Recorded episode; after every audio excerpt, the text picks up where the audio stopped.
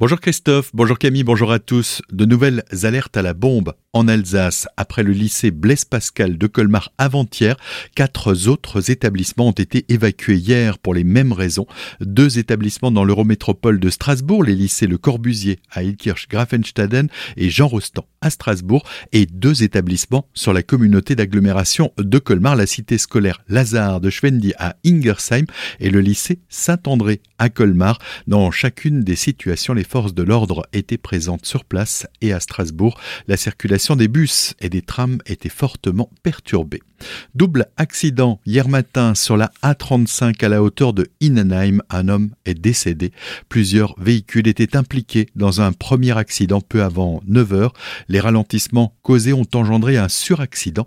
Une camionnette de livraison a percuté un poids lourd à grande vitesse par l'arrière. Son conducteur n'a pas survécu. Au choc, la circulation était perturbée jusqu'en début d'après-midi. Alsace-Rimbrisac, le conseil communautaire s'est réuni lundi.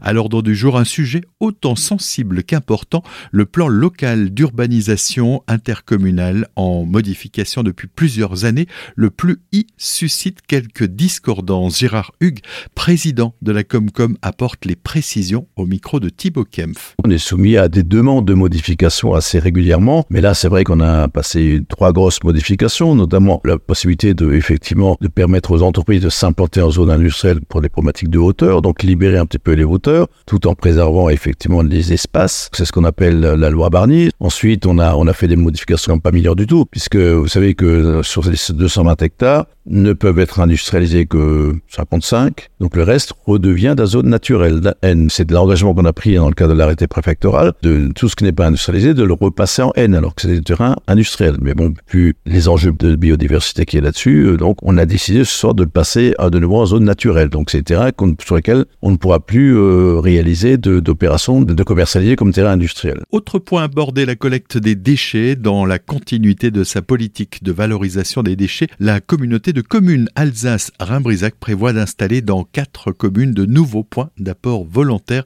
Le président tient à souligner l'importance d'une telle collecte, chaque déchet étant également une matière première. L'art contemporain s'invite dans les rues de C'est avec la 25e édition de la Biennale Célestar jusqu'au 5 novembre prochain. Dix œuvres sont à découvrir en parcourant le centre-ville de la cité humaniste.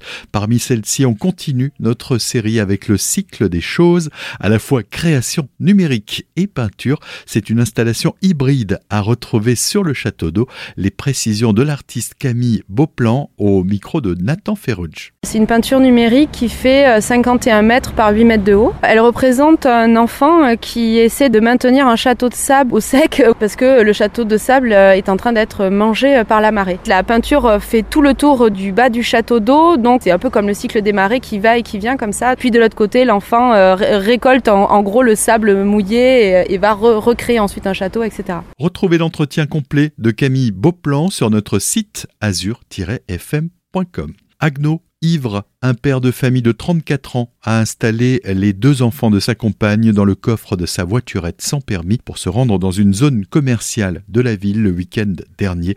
Lors du contrôle de police, il a tenté de minimiser son acte estimant que son véhicule ne dépassant pas les vitesses de 45 km heure, il n'y avait aucun danger. Son argument n'a pas convaincu le tribunal et son taux d'alcoolémie de 1,6 g au moment des faits n'a pas aidé. Il a été condamné lundi devant le tribunal correctionnel de Strasbourg à 14 mois de prison, dont la moitié avec sursis probatoire. Il a été incarcéré et sa voiturette a été confisquée. On termine avec une petite note positive. Célesta vous propose de devenir acteur des décorations de Noël de la ville.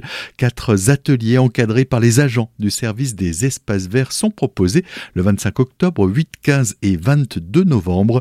Vous pourrez ainsi participer à la préparation et l'installation des différents éléments de décor. Il faut s'inscrire en appelant la mairie au 03 88 58 85 00. Pensez à vous équiper d'une tenue de travail adaptée.